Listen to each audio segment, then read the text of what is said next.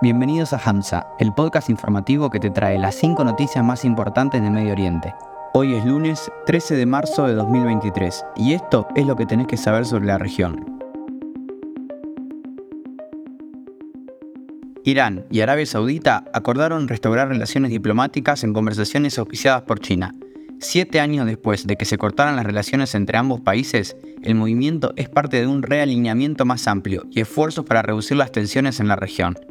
Ambos países agradecieron a Irak y a Oman por haber sido anfitriones de las conversaciones entre los dos países en 2021 y 2022, así como al gobierno de la República Popular de China por haber alojado y apoyado las conversaciones en ese país.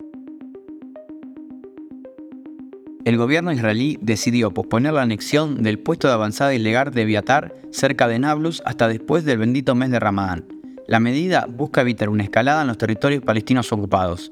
Este sábado, cientos de miles de personas se han manifestado en ciudades de todo Israel durante la décima semana consecutiva, protestando contra los planes del gobierno de extrema derecha del primer ministro Netanyahu de reducir los poderes del Tribunal Supremo. Los organizadores dijeron que un récord de 500.000 personas asistieron a las manifestaciones, convirtiéndolas en algunas de las más grandes de la historia de Israel. 30 personas están desaparecidas y 17 fueron rescatadas en el Mediterráneo central después de que el barco en el que viajaban desde Libia volcó. Las operaciones de rescate aún continúan con el apoyo de barcos mercantes y la ayuda aérea de la Agencia de Fronteras de la Unión Europea. El presidente turco Erdogan anunció oficialmente que las elecciones presidenciales y parlamentarias se celebrarán este 14 de mayo. Las elecciones podrían ser la votación más significativa del país en décadas, ya que el mandato de 20 años de Erdogan en Turquía corre el riesgo de terminar.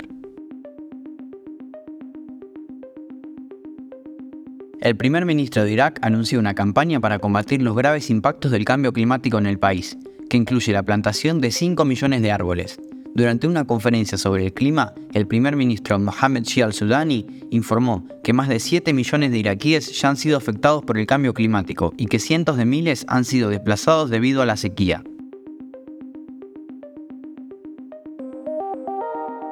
Hasta acá el episodio de hoy. Ya sabes lo más importante de la región. Si te gustó, no dudes en compartirlo. Nos vemos mañana en una nueva edición de Hamza.